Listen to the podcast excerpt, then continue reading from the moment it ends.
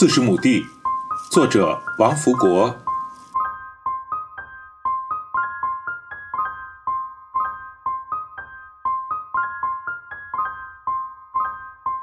四十亩地是一个地域名称，它在博山城的西北，距城里也就几公里的路程。我对四十亩地最初的印象是读小学时。那一年一度的清明节到烈士陵园的扫墓，那时的清明节也是孩子们所期盼的。扫墓的前一天，家里的大人就为孩子们的这次出行准备食物了。条件好的家庭，通常是烙上个油饼；再好一点的，还要在油饼里涂上芝麻酱，煮上一两个咸鸡蛋。条件差的家庭。也就是带上几个煎饼及一点咸菜而已。军用水壶是必备的，如果家里没有军用水壶，就到街坊邻居家借。第二天一早到学校集合，学生们都武装起来了，左边是盛食物的布书包，右边是军用水壶，交叉的背在身上。大家排着长长的队伍，队伍的最前面通常是由家庭出身好、表现又好的两个男同学打着花圈。队伍行进中绝没有打闹，因为老师经常告诉我们，我们今天的幸福生活是无数先烈用他们的生命换来的。我们戴的红领巾也是用烈士的鲜血染红的。我们对此深信不疑，一路唱着缅怀先烈的歌曲，浩浩荡荡向烈士陵园奔去，仿佛是一次庄严的朝圣。去烈士陵园扫墓，从我们学校的方向出发，四十亩地是必经之地。到了四十亩地了，有同学就指指点点地说：“这是四十亩地。”但眼睛看上去，小路的四周除了近处的田野和远处的建筑物外，也没有什么奇特之处。但我还是对“四十亩地”这个名字感到好奇。与四十亩地有了近距离的接触，是我读高中了。我就读的淄博三中就坐落在四十亩地，与三中相邻的是淄博第一中学。进入淄博一中，需经过博山电机厂的总厂门前，它有好几个分厂呢。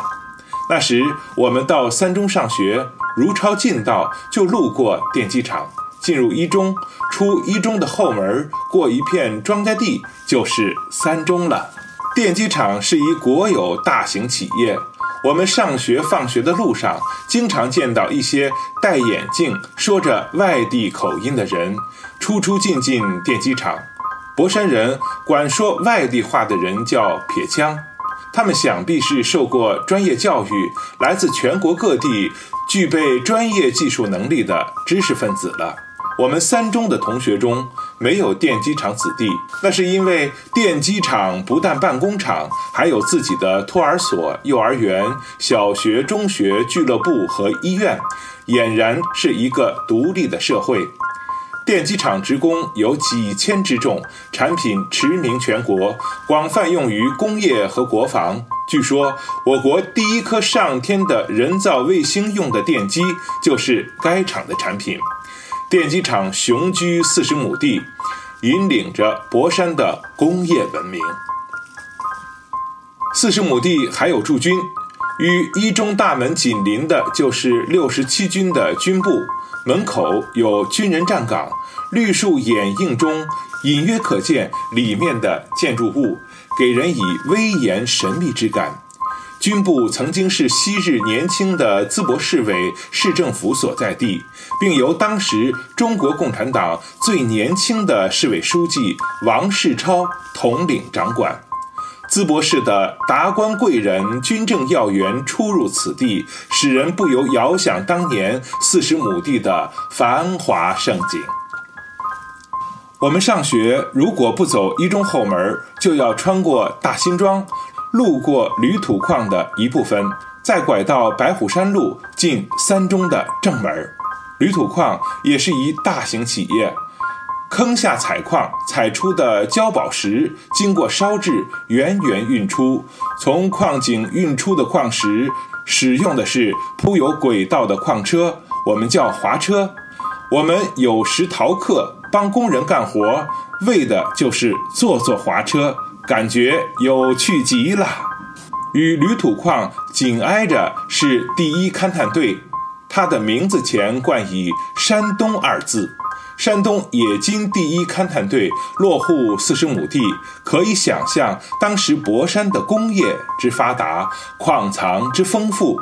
一勘也是外地人居多，我们许多同学是一勘的子弟，他们都说普通话，都规规矩矩，学习也比一般同学好。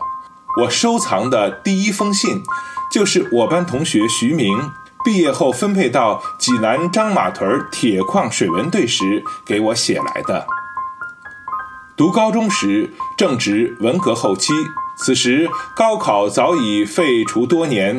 为防止资本主义复辟，学校的大权由工宣队和贫下中农代表掌管。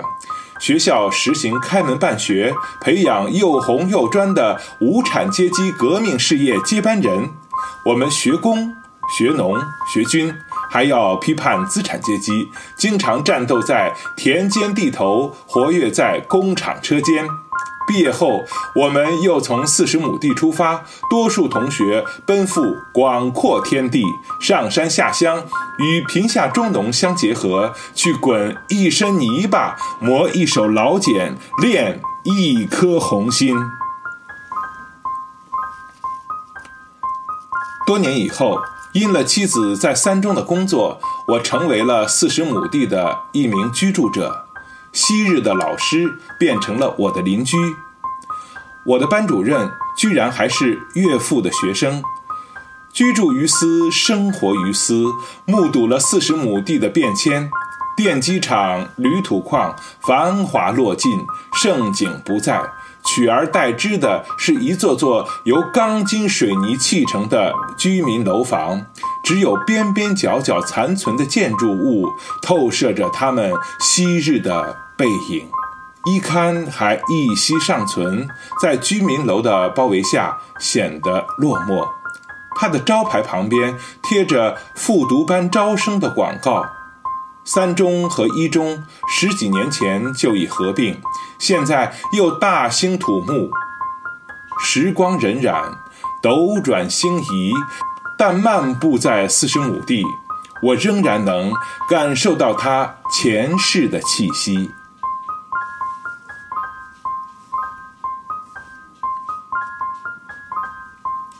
看到这篇文章是夏天，想读呢，已经是很长时间了，想把它呃，就是录制出来，已经是很长时间了，但是一直没有时间。